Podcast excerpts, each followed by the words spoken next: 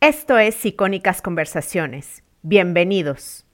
El email de bienvenida o el welcome email, que llamamos también, tiene que ser cálido, debe contarle a la persona qué es lo que va a empezar a recibir de ahora en adelante, debe tener, quizás podemos sumar, por ejemplo, va variando. Si lo que nosotros generamos es contenido, todo el tiempo es un estudio de contenidos, bueno, avisarle que, bueno, ahora semanalmente vas a recibir noticias o contenidos o artículos que te van a ayudar a potenciar tu negocio, etcétera, ¿no? Por ejemplo. Si lo nuestro es, un, es productos, algo que funciona muy bien es que en ese, por haberte dado de alta, puedas recibir un descuento o un ticket o voucher de compra, porque eso finalmente tiene como, se recibe como que me diste un regalo por dejar el dato y te puede generar una conversión. Y ahí a veces la conversión es bastante alta porque es como que listo, ya con esto lo puedo usar. O sea, me encantó la, la tienda.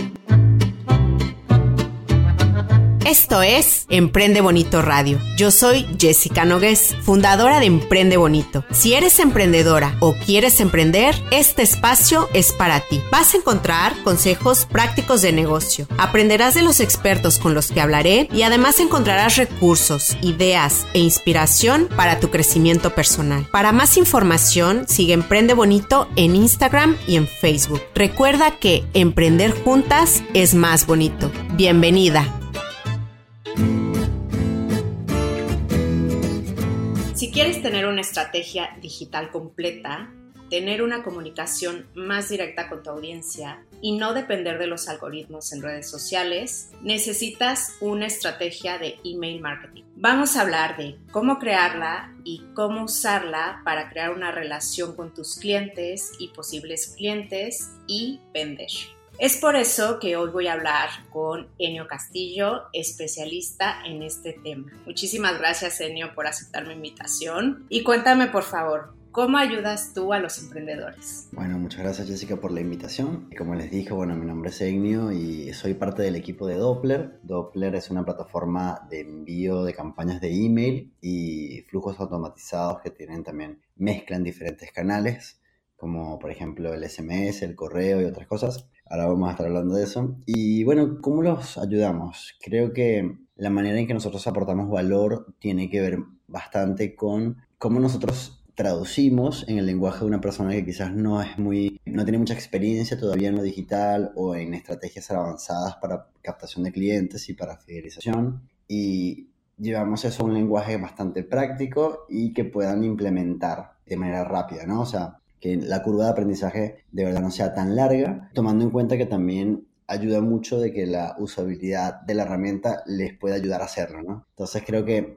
así eh, en conjunto, desde la parte técnica y desde la parte un poco más teórica, tratamos de llevar un contenido bastante fácil de, de, digerir y que se puede implementar para poder ver ventas quizás no tan a largo plazo, sino a un corto o mediano plazo si lo hacen bien y si siguen todos esos consejos que le vamos dando. Y para iniciar, cuéntame por favor, ¿qué es el email marketing y por qué es parte de una estrategia digital integral o 360 del marketing digital? Bueno, el email marketing em, es una de las técnicas de marketing directo que todavía sigue vigente. Eh, imaginemos que el primer email se envió en la década del 60 y fue una prueba que se envió de bueno, quien lo inventó, que es Tomlinson, y él justamente se envió una prueba a ver si le llegaba justamente como un mensaje a través de este sistema. Y bueno, fíjense que él mismo lo probó, claro, para ver si le llegaba. Y cuando vio que, nada, que, que funcionaba, era como que, bueno, entonces después con el tiempo se utilizó a nivel en estrategias militares, se utilizó, tuvo como, como que otros usos antes de llegar a ser lo comercial que conocemos hoy. Pero es una técnica de marketing directo que se trata de enviar mensajes que son atractivos, oportunos y pertinentes a destinatarios específicos que se encuentran en una lista que nosotros hemos creado, que pueden ser clientes que se han convertido en suscriptores nuestros, así les llamamos a las personas que deciden recibir nuestras comunicaciones vía email a través de este canal que es el correo electrónico.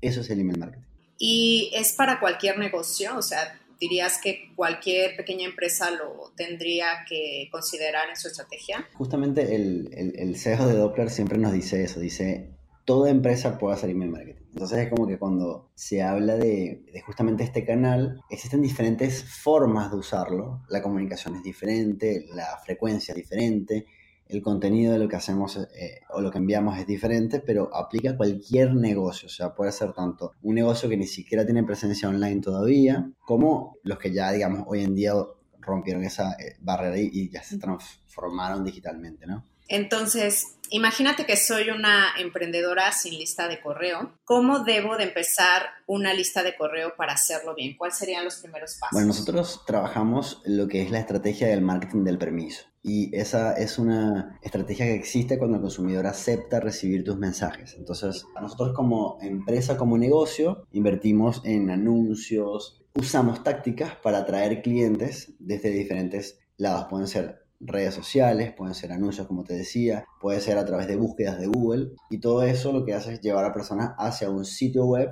o una página de aterrizaje, ¿no? que también llamamos las landing pages en inglés, ¿no? Y eso, una vez que llegan ahí, la idea es tener un formulario siempre que la persona pueda dejar el, mensaje, o sea, el, el, email y el nombre, y que una vez que deje el email y el nombre, acepte recibir nuestras comunicaciones y que además entienda qué es lo que va a recibir de nuestra parte. Por eso es importante que esos formularios siempre te digan lo que vas a recibir. ¿no? Es, diferente que te diga suscríbete y esté el nombre y no sabes qué vas a recibir a suscríbete a mis noticias y novedades o suscríbete para recibir descuentos o suscríbete para que descargues este ebook que te va a ayudar a, solucionar un problema que tengas, ¿no? Depende del negocio. Entonces una vez que pasa eso, la persona pasa ya a formar parte de tu base de datos y esa persona ya la vas a poder contactar nuevamente para próximos envíos de, campañas.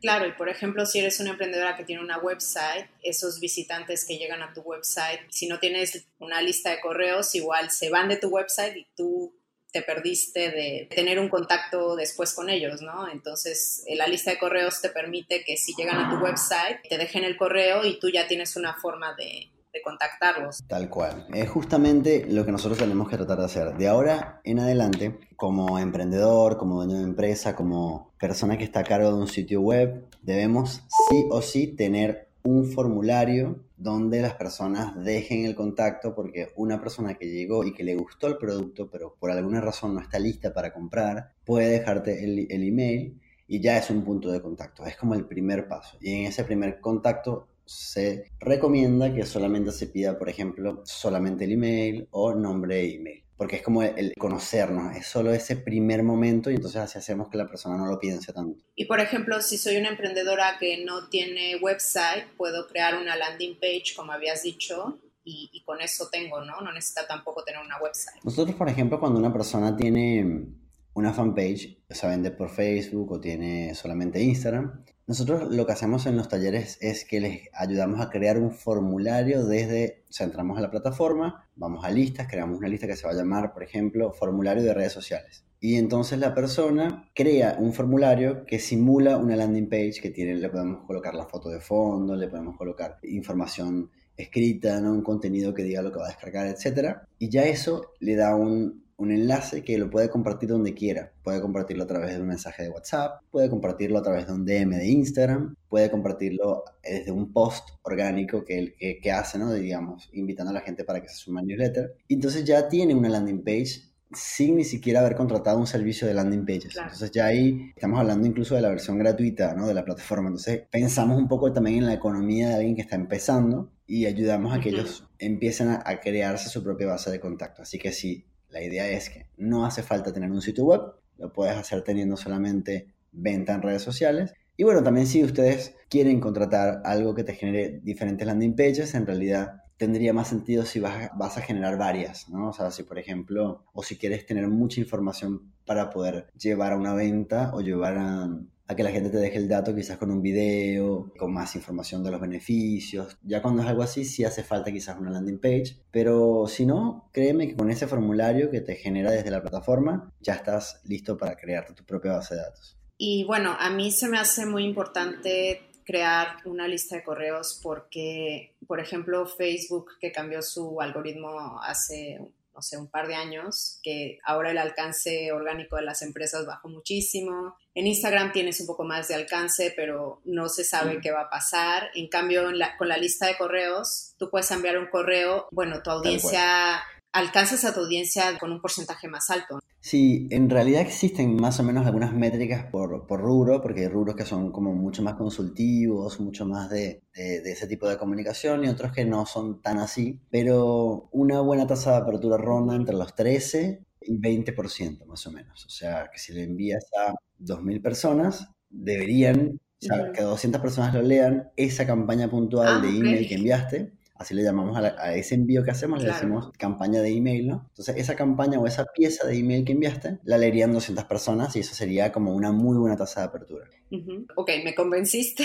Voy a crear una lista de correos. Ya escogí un proveedor de servicios de email marketing, como el que estabas mencionando Doppler, o bueno, yo por ejemplo uso MailChimp. ¿Cómo llego a los primeros mil suscriptores?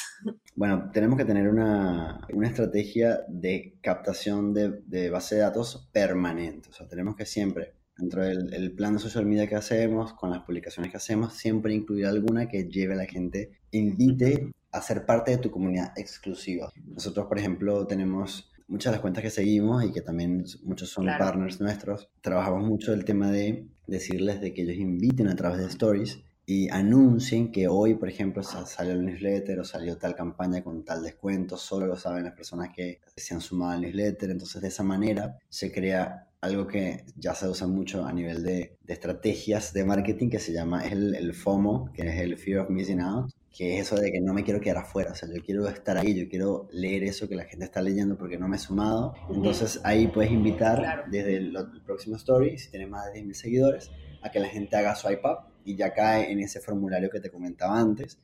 O si tienes menos de, de 10.000 seguidores, puedes colocar, estoy hablando de Instagram, ¿no? Puntualmente ahora, puedes colocar en- Claro. en, tu bio un enlace a una botonera, que hay varias ya disponibles, incluso gratuitas, por ejemplo. Y si Sí, es- como Linktree, por ejemplo. Claro, yo uso Linktree, justamente esa es la que uso yo. Y si no, eh, si es desde Facebook, también es, es justamente contar en Facebook, en, en- en tu fanpage que, que estás haciendo esa publicación. Si manejas un grupo de Facebook, también contar que ya se envió, ya- o sea, se hizo el anuncio a la base de contactos de, email y ahí invitas a que la gente se sume para que lo vea, eh, etcétera. O sea, como un poco, la idea es como generar un poco de expectativa y de esa manera es más fácil hacer que todos los seguidores se conviertan en suscriptores de, de email. Esa es una de las maneras. Y bueno, por otro lado, la idea es que, que estás trabajando eso, que bueno, que pronto te pases a Doppler. Claro, pero para eso, o sea, tienes que estar enviando valor, ¿no? ¿Cómo logramos no solamente recopilar correos, sino también crear una relación con la audiencia y convertirla en consumidores y no parecer spam? Sí, en realidad todo tiene que ver con, con poder aportar valor y poder generar como una especie de, de conversación. O sea, hoy en día se habla de marketing conversacional y esto no se genera solamente en, eh, no sé, en chatbots, eh, sino que esto es algo que va en todos los canales, incluso en un DM, en Instagram no nos gusta que nos respondan robots, porque ya también sabemos que, que es un mensaje automatizado y no, Claro. y, y se percibe diferente. O sea, más allá de que uno diga, listo, bueno, tiene todo armado esa persona, sentimos que hay como una distancia. Entonces, la conversación es importante y por eso nosotros cuando enviamos campañas, esas campañas deben nutrir al lead, ¿no? El lead o el prospecto, ese suscriptor tiene que empezar a recibir información que vaya como de a poco, que me sume valor en mi día a día, que yo quiera abrir esas campañas. Hay gente que me, que me pregunta y me dice, pero si por ejemplo mi audiencia no está abriendo los, los correos, ¿cómo puedo esperar, mm, eh, no sé, mantener una tasa de apertura o hacer que suba o hacer que ese producto quiero promocionar la gente abra ese email. Y yo les digo, bueno, pero ustedes qué están haciendo de lo- desde otros canales para impulsar eso? ¿O qué están haciendo desde el email mismo Ujú. para hacer que la persona cada vez que haga una campaña sepa que se lleva algo? O sea, que siempre tiene algo interesante para ver. Entonces, con, incluso con los e-commerce, se habla mucho de que la persona debería poder generar contenido para, digamos, que la persona también se lleve quizás el cómo usar ese producto, cómo limpiar algo, eh, que después puedas colocar ese producto que vendes en ese espacio. O sea, como que tratar de ir un poco más allá y, bueno, de alguna manera atar lo que vendes, sea un producto o servicio, a lo que vas contando, ¿no? Y que, y que surja de manera más quizás humana, ¿no? Y hablar un poco, utilizar campos personalizados para decirle, hola Jessica, eh, acá está este que me pediste, el otro día pensaba Claro. esto y se me ocurrió generar este, estos cinco consejos que te van a ayudar. Y dentro de esos consejos siempre quizás incluir algún enlace que te lleve a ese producto o algo, ¿no? Entonces como son maneras de vender sin vender. Entonces un poco lo que llaman de eso de seducir al cliente en vez de solamente entrar a venderle de un. Oye, ¿y qué tan largo tiene que ser un email? Porque a, mí me ha pasado que de repente recibo correos y son como una carta así eterna y al final no lo leo todo. o sea, ¿cuál sería como una medida justa? Es diferente, por ejemplo, si es una informativa donde yo le estoy avisando a la gente que vamos a estar de vacaciones, eso debe ser muy corto. O sea, debe ser corto porque la información importante es esa, no hay otra. Entonces, eso debería ser corto. Si yo, por ejemplo, quiero mostrarte varios productos que salieron ahora y que estoy lanzando, podría ser larga. De hecho, nosotros, por ejemplo, hay gente que dice que cuando es muy largo la gente no lo ve. Y la realidad es que nosotros estamos ya cada vez más acostumbrados a hacer scroll, que es eso de ir hacia abajo en el feed o, en, todas las, en todas las aplicaciones que usamos. Entonces, para nosotros hacer scroll es natural. Entonces, lo que sí debemos hacer es priorizar lo que es más importante en la primera parte del email. Lo que más queremos vender, el producto que queremos potenciar, la información más importante tiene que estar en el principio, sí o sí. Después, lo demás que queremos contar a la gente puede estar abajo y puede ser largo porque estamos acostumbrados a hacerlo. O sea, de hecho, nosotros tenemos un, en la sección de recursos gratuitos que tenemos, hay un descargable de un retail muy grande de Argentina que usa nuestra herramienta y cuentan que una de las de las mejoras que hicieron fue hacer como un newsletter largo, porque entendieron que la gente haciendo scroll llegaba a verlo, o sea, que no les parecía invasivo ni les parecía... Y se dieron cuenta que tuvieron bastante... Eso lo, que hicieron fue como que redujeron, no lo enviaban tan seguido, pero cuando lo enviaban, enviaban todo, la gente entonces lo veía como una especie de catálogo largo y lo, lo veía igual. Entonces es como que, bueno, por eso digo, el, redujeron la frecuencia de envíos, pero aumentaron la longitud del email y probaron. Lo importante es que pruebes. Eso por eso te digo, va a depender mucho de lo que estás mostrando, cada cuánto lo, lo, envías y también de tu audiencia, porque hay ciertas comunidades que son más abiertas a una cosa y otras que no. Eso es como probar, ver los reportes, ver el mapa de calor, ver dónde hicieron clic y, por ejemplo, ¿no? Y ahí ir sacando conclusiones. Así que va a depender de, de varias variables o de muchas variables. ¿no? ¿Y cuál sería, por ejemplo, una recomendación en cuestión de cada cuánto tengo que enviar un correo a mi lista de correos a mis suscriptores para no parecer spam? O sea, no puedo estar enviando emails diario, por ejemplo, cada dos días o... cuál sería tu recomendación? Em, mira, en realidad va a depender de la... Em, hay personas que envían una comunicación semanal, hay otras que envían quincenal. Em, después hay sitios más como medios que hacen envíos más seguidos y por la misma naturaleza de que nosotros queremos leer noticias y las noticias van ocurriendo de un día a otro, entonces como que no está mal recibirlas. Claro, entonces ahí podría ser diario, podría ser cada dos días o cada tres días, pero por eso depende de la naturaleza de nuestro negocio. Lo que sí tenemos que pensar es que crear una base de contactos que de verdad nos lea lleva trabajo. Y si lo logramos, no podemos como decimos nosotros a veces, como quemarla. O sea, no podemos saturarla de mensajes nuestros, porque entonces, lejos de posicionarnos como algo útil o, algo que quiere la persona leer, vamos a empezar a, rayar en, en, lo que llama la gente, eso del, lo mal llaman spam, ¿no? Porque el spam es otra cosa. Pero, pero eso, eso de, de, llegar tanto es como un poco la gente se sí, Entonces, eh, creo que... Claro, y por ejemplo... Sí, no, hay fórmula, no hay fórmula, pero deberíamos pensar en que si hicimos un envío, no sé, por ejemplo, hoy, si el otro puede esperar un par de días, esperemos que pase un par de días y lo hacemos. Y así vamos, como que... Y tratamos también, si tenemos a varias personas en el equipo enviando diferentes tipos de comunicaciones, algo muy importante es tener algún, sea, o sea, un documento o una pizarra, si es un equipo físico, ¿no? Que estamos todos en el mismo lugar, donde vemos los envíos que salen. O utilizar un calendar de Google, por ejemplo, ¿no? Que todas las personas tengan acceso a eso y coloquen todos los envíos que van saliendo y en el envío colocamos a qué base estamos tocando, ¿no? Entonces, por ejemplo, hacemos el envío el martes a la base de clientes de Capital. Y después, entonces no importa si el día miércoles enviamos una a la base de clientes de, no sé, la zona de la costa, por ejemplo. Entonces así no nos estamos pisando. O incluso podemos hacerlo el mismo día. Entonces, eso es básico. Tenemos que tener, si tenemos a varias personas en el equipo, todo eso coordinado para no pisarnos y para que una persona no reciba demasiadas comunicaciones nuestras. ¿Y cómo debe de ser el primer email que mandamos a alguien que se suscribe? ¿Cuáles serían tus recomendaciones? El primer email, el, el, email de bienvenida o el welcome email, que llamamos también, ese tiene que ser cálido, debe contarle a la persona qué es lo que va a empezar a recibir de ahora en adelante, debe tener, quizás podemos sumar, por ejemplo, va variando, si lo que nosotros generamos es contenido, todo el tiempo es un estudio de contenidos, bueno, hay que avisarle que, bueno, ahora semanalmente vas a recibir noticias o contenidos o artículos que te van a ayudar a potenciar tu negocio, etcétera, ¿no? Por ejemplo. Si lo nuestro es, un, es productos, algo que funciona muy bien es que en ese, por haberte dado de alta, puedas recibir un descuento o un ticket o voucher de compra, porque eso generalmente tiene como, se recibe como que me diste un regalo por dejar el dato y te puede generar una conversión. Y ahí a veces la conversión es bastante alta porque es como que listo, ya con esto lo puedo usar. O sea, me encantó la, la, tienda, me di de alta. Y como me encantó y me di de alta y me dieron un voucher, bueno, lo uso. Entonces compro y, o quizás pruebo, ¿no? El producto. Ah, vamos a comprar este que es el más barato y entonces Voy a comprar. Entonces, si es un, un retail o un e-commerce, te sirve hacer eso.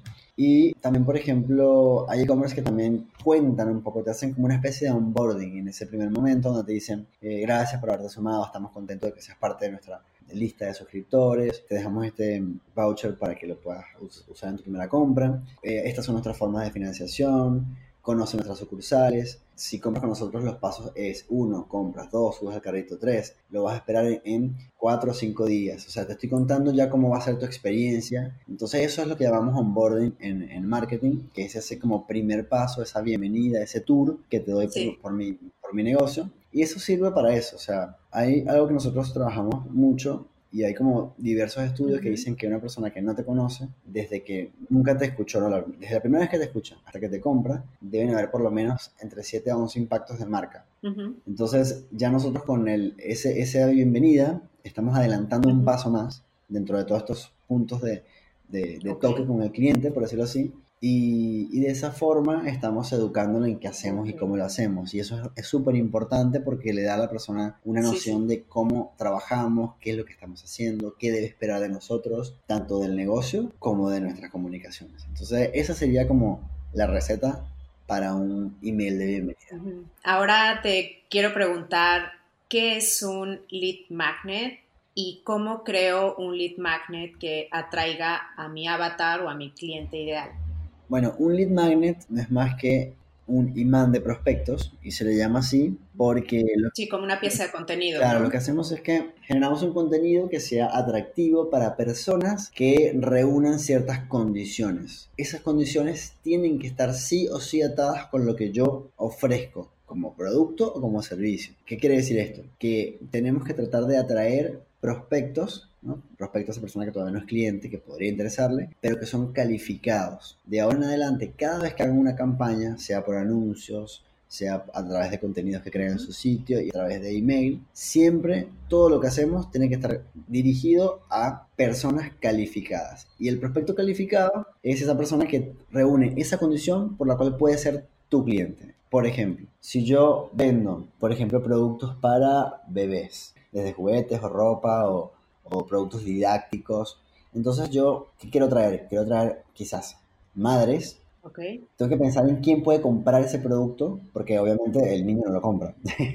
A eso voy, ¿no? Entonces yo no puedo crear un contenido para niños, tengo que crear un contenido que atraiga a los padres, justamente. Entonces yo creo, por ejemplo, eh, estos son los consejos para educar a niños cómo estar en la mesa y cómo comer o cómo algo que le, que le sirva, que sea didáctico para el niño, pero que le cuente al padre cómo hacerlo. Entonces estamos resolviendo algo que todo padre quizás en algún momento se pregunta y de esa manera quien se descarga eso ya puede ser un cliente nuestro porque reúne esas condiciones. Entonces por eso, primero tenemos que saber cuáles son los, le llamamos eso en marketing punto de dolor, ¿no? Que es cuál es esa preocupación que tiene ese cliente, qué es lo que todos nuestros clientes podrían tener en común una vez que detectamos eso, creamos un contenido que puede ser un ebook o un libro, libro online, un video, puede ser un, podcast como este que estamos haciendo, puede ser también quizás el envío de algo, porque también nosotros le podemos hacer un que reclame algo que después puede recibir en su casa, ¿no? O sea, si también lo llevamos un poco más, más allá. Pero eso que va a recibir le va a resolver algo tenemos que quedar muy bien parados, por eso tiene que ser algo que esté bien hecho. Y una vez que esa persona ya entra en nuestro, como decirlo, en mudo, ya empieza a ser parte de nuestra lista de contactos, empieza a recibir nuestras comunicaciones y ya tenemos que empezar a nutrir ese lead y prospecto. O sea, más allá de lo que recibió, de consejos, etcétera, ya empieza a recibir entonces nuestras comunicaciones y de esa manera entonces ya eh, hicimos eso, hicimos eh, eso de, de, empezarlo a captar para luego tratar de convertirlo de prospecto a cliente. Y ¿Cada cuánto hay que crear un nuevo lead magnet?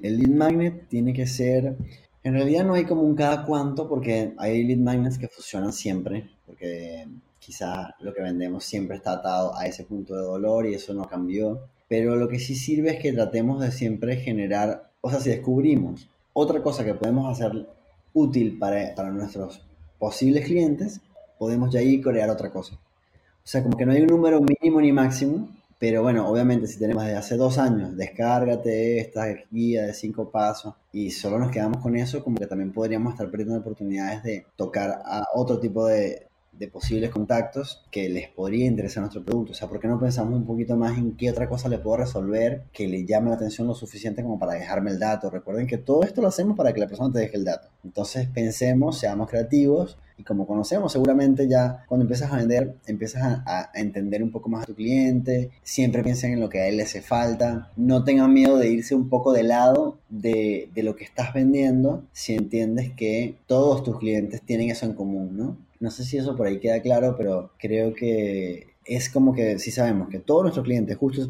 piensan algo que les puede servir para otra cosa, pero justo todos nuestros clientes lo tienen, también podemos hacer un contenido así. Y eso lo que va a hacer es atraerlos y una vez que tengamos el contacto lo podemos convertir. Pero bueno, tenemos que estar muy claros en eso. Y con respecto a las call to action, ¿cuáles serían tus recomendaciones? Bueno, es muy importante que en todo lo que hagamos a nivel digital siempre tengamos los call to action presentes y claros nosotros pensemos que todos somos como un poco zombies y que nosotros tenemos la capacidad, de hecho lo hacemos, de ver hasta 16 páginas en un minuto. Y esto lo hacemos de manera sin pensarlo, ¿no? A veces es como que vamos, hacemos clic, abrimos, etcétera, etcétera, y podemos hacer eso. Entonces, si no existen call to action claros, nosotros no hay nada que nos haga subconsciente, o sea, en nuestro subconsciente hacer como clic, ¿no? Entonces siempre que haya algo de descarga acá, entra acá, quiero esto, quiero descargarlo, quiero acceder, eso, si no existe a nosotros en un nivel como, como digo, un poquito más límbico, no nos hace ese efecto de, de paremos acá, tengo que hacer clic acá. Entonces es muy importante que nosotros siempre incluyamos este tipo de acciones. Y hay gente que, por ejemplo, recomienda que sean rojo, no es que sea rojo, es que tenga. Que llame la atención, ¿no? claro. Claro, porque si, mi pieza tiene una paleta de colores donde el verde es el preponderante, entonces tiene que ser el verde y cuando le hagas hover, que es cuando le pasamos el clic encima, se coloree un poquito más oscuro, por ejemplo. Eso son maneras en que nosotros captamos la atención. Eso es lo que tiene que estar. Tiene que ser resaltar. Tiene que haber un botón que, sea quizás a nivel de jerarquía visual un poco más grande. Podemos utilizar algunos recursos como por ejemplo esas flechitas al costado que te dicen haz clic acá o aprovecha esto. Entonces es como que son maneras donde estamos llevando la información o el foco hacia algo. Y que ese algo, cuando utilicemos el, campo texto o, llenemos con alguna frase, eso de, quiero descargar, eso por ejemplo hay gente que utiliza más. Sí. Claro, por ejemplo, el más info el más info no, no, no es como, como opcional. En cambio, conoce más de esto es, es diferente porque hay un conoce o conocer más. Entonces, conocer más es como que listo, quiero hasta te llevo un poquito más allá. Entonces, entonces mejor poner un verbo. o sea, en lugar de más info, conocer más. O, conocer más, comprar, registrarme, quiero, quiero, quiero mi ebook. Sí. Eh, claro, descarga. o... Claro, que tenga ese efecto algo un poquito más imperativo y a la vez también que tenga que ver con esa acción, todo lo que tenga que ver con acción. Claro, y además en, cuando algo es digital tiene que ser súper claro, porque la gente no, o sea, confundida no, no toma acciones, ¿no? Tal cual, tal cual, siempre tiene que ser claro, así que eso es importante, que siempre lo revisemos. Y ojo, a veces uno está un poquito, digamos, viciado, entonces es bueno que a veces lo veamos con otra persona, alguien de tu equipo, algún familiar, ah, eh, le preguntemos cuál de estos asuntos te parece más, más como que te llama más la atención. Nosotros, por ejemplo, internamente en el equipo tenemos chats tanto por WhatsApp o por Slack, eh, que lo usamos dentro del, equipo, y muchas empresas también los usan. Por ejemplo, el de WhatsApp, mucha gente tiene un grupo de WhatsApp, entonces a veces tenemos tres variantes de una campaña importante que queremos enviar y la, lanzamos ahí los tres asuntos que, que a ver cuál, cuál eligen, ¿no? Cuál es el más votado. Y eso es algo muy fácil que podemos hacer y que puede conseguir muy buenos resultados. Además de que si tenemos más de 1500 eh, suscriptores, podemos hacer algo que se llama test AB. Y eso de test AB es cuál de dos asuntos o dos contenidos es el que un porcentaje muy chico de mi audiencia a la que estoy enviando el, mensaje hace más clic. Por ejemplo, yo envío, hago una campaña y creo dos asuntos. De esos dos asuntos... Asuntos es el título del mail, ¿no? El subject, ¿no? Por, justamente como a veces se usan muchas plataformas en inglés. Entonces, el asunto es eso. Un asunto o subject se usa uno, uno que va a ser el A y uno que va a ser el B. Esto lo enviamos cuando hacemos una campaña de test B, que ya viene más o menos configurada dentro de la plataforma, uno escoge la lista o las listas, tiene que ser más de 1500 personas para que pueda funcionar. Y una vez que eso funciona, o sea, cuando lo enviamos, se va a enviar a un 10% de las personas. De esos 10%, la plataforma va a, captar cuál tuvo más clics, si el A o el B, y te va a decir cuál es el asunto ganador. El asunto ganador lo enviamos ya al resto de la base de contactos o las listas que eh, escojamos y eso es una manera de, mejorar el resultado, o sea, porque la gente si hizo más clic en uno seguramente es porque era más claro o llamaba más la atención. Entonces es una manera de nosotros probar para que nos funcionen mejor nuestras campañas de email. ¿Y qué opinas de poner emojis en los asuntos? ¿Si funcionan mejor? En ¿cómo, cómo sería en base a la palabra o...? Pues mm, no sé, como que mm, no sé si lo hace como más humano o no sé, por ejemplo, cuando yo mando algo, algún regalo, pongo descarga tu regalo y pongo un regalito. Pero bueno, yo conozco a mi audiencia, son chicas jóvenes, entonces yo sé que les gusta que les ponga ahí el emoji de regalito, ¿no? No sé si influye en algo. Eh, son un recurso que podemos hacer para que, como dicen, una pila de emails, ¿no? O muchos emails ahí apilados, que me destaque algo, algo que me haga decir, a ver, pero por eso no tenemos que abusar de ello. Hay gente que, por ejemplo, le mete cuatro emojis y ya eso es demasiado grotesco, es como que tiene que tener sentido y no es que todas las campañas tienen que tenerlo, ¿sí? Sino que podemos utilizar cada tanto alguno para como un poquito captar la atención o con algo que queremos de verdad que, tenga mayor apertura o que llegue a más personas. Entonces, sí, es un recurso que se puede utilizar, pero hay que utilizarlo bien, o sea, como de manera medida. Claro. ¿Y qué es una automatización y qué tipo de contenido podemos poner ahí? Em, en la automatización nosotros lo que podemos hacer es o sea, tenemos varias formas de automatizar. Por ejemplo, tenemos el típico formulario, como decíamos, que te llega un email directamente cuando dejas el contacto, ¿no?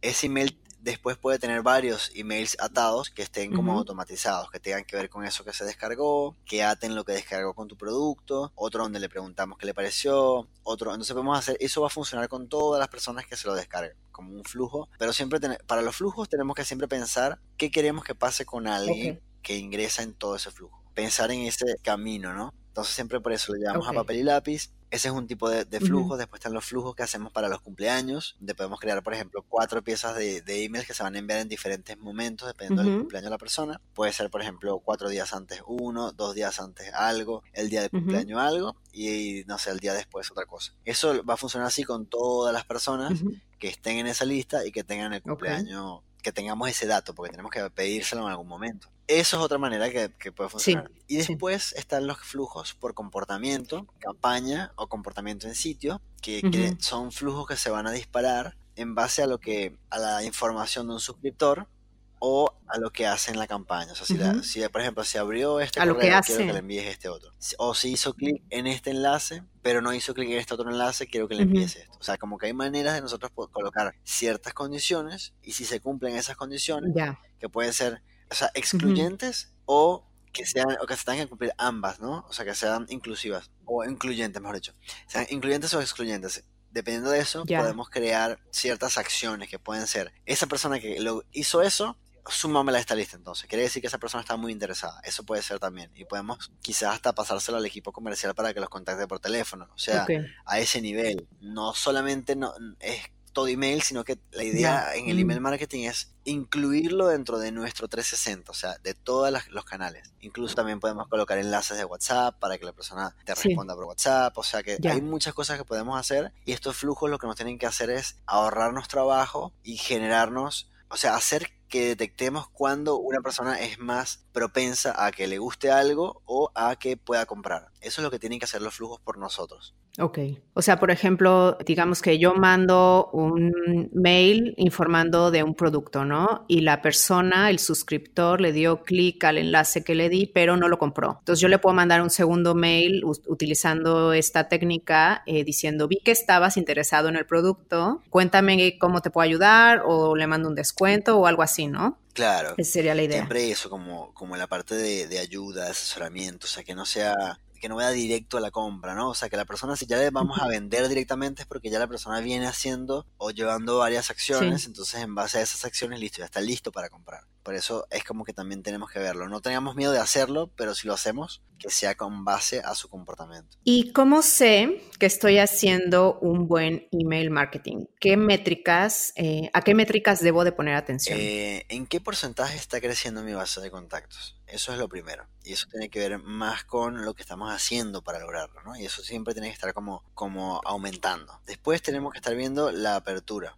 Que dijiste que más de 20 es bueno, ¿no? Más de 20%. En realidad, hasta 20 está bien. O sea, si es más de 20 es una es increíble, es buenísimo. Muy bueno, algo, que también debemos hacer es hacer réplicas. Por ejemplo, podemos hacer la, misma plataforma, cuando creas la campaña, te preguntas si quieres hacer una réplica luego de ese primer envío. Entonces podemos, lo que hacemos es que cambiamos el asunto, porque a veces el asunto fue lo que no enganchó a la persona. Entonces si cambiamos el asunto, pero el contenido se mantiene igual adentro, o el subject, también le llaman el subject, si lo cambiamos, y le decimos que a las 48 horas vuelva a enviarlo, pero las personas que no abrieron, entonces ya estamos llevando. Ah, este ya, pero con otras. Claro, estamos llevando ese porcentaje que abrió, que imagínate que fuese, por ejemplo, un 15%, y que entonces ahora de las personas que no abrieron lo abre, no sé, un porcentaje más, entonces estamos elevando ese 15% quizás a un 30% en total. Son maneras que tenemos para nosotros como hacer mejor eh, impacto con las comunicaciones.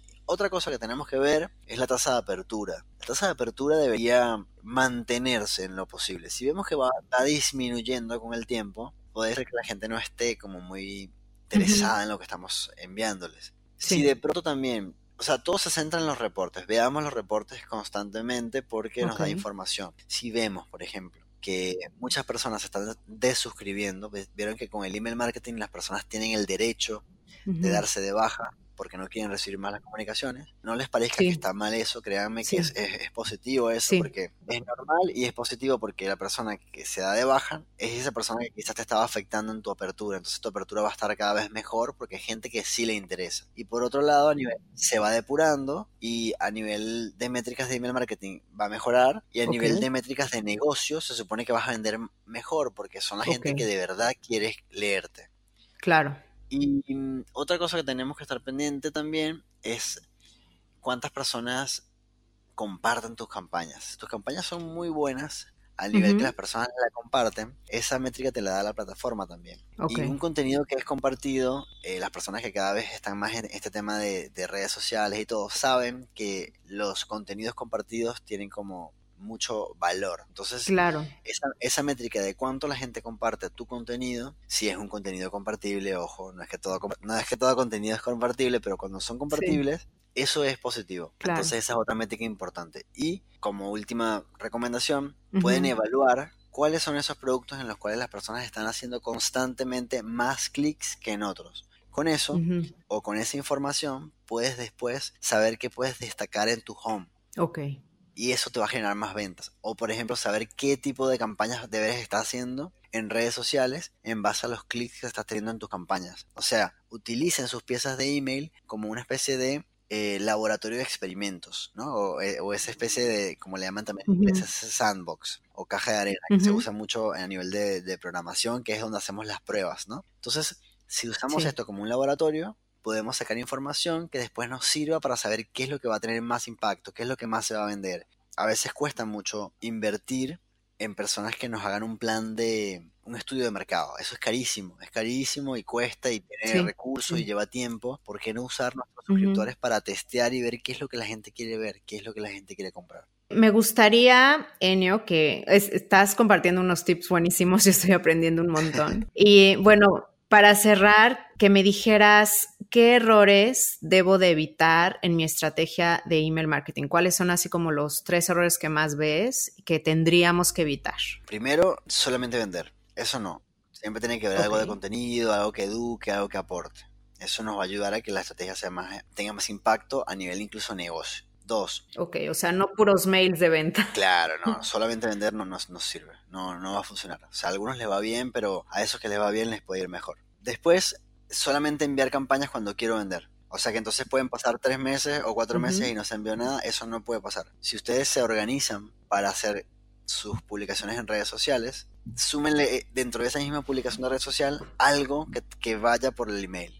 Y si lo pueden complementar, aunque no sea la misma imagen, pero el mismo producto, pueden también hacer algo poderoso. Y a, la vez comuniquen en redes sociales que salió esa campaña de email para que la gente se sume. Entonces estás haciendo como, como una acción muy poderosa. Entonces eso es importante, que siempre se mantenga en el tiempo. Que no envíen emails cada tanto, sino que sea algo constante. El otro error es que si tienen un boletín informativo o un newsletter y ustedes ya, ya pactaron cada cuánto va a salir, comprométanse con eso, ¿sí? O sea, no pueden no salir. Si ustedes ya entran con eso, eso es una cita con sus clientes. Los clientes lo están esperando. O los suscriptores. Hay gente que todavía son suscriptores que no han comprado, o sea, que podrían ser clientes. Entonces no los defraudemos. Una vez que se embarcan en eso, traten de estar siempre. Y para eso, créense flujos de trabajo así como para redes sociales, donde ustedes ya saben que si van a lanzar un producto, sepan todo lo que conlleva eso, qué conlleva en redes, qué conlleva en email, cuántas veces lo voy a enviar, cuántas veces voy a publicar, cuánto tiempo voy a dedicar. Entonces de esa manera, cada vez que se lanza un nuevo producto, ustedes ya saben y tienen preparado el tiempo que le tienen que dedicar a esa acción puntual y eso va a hacer que siempre vayan mejorando.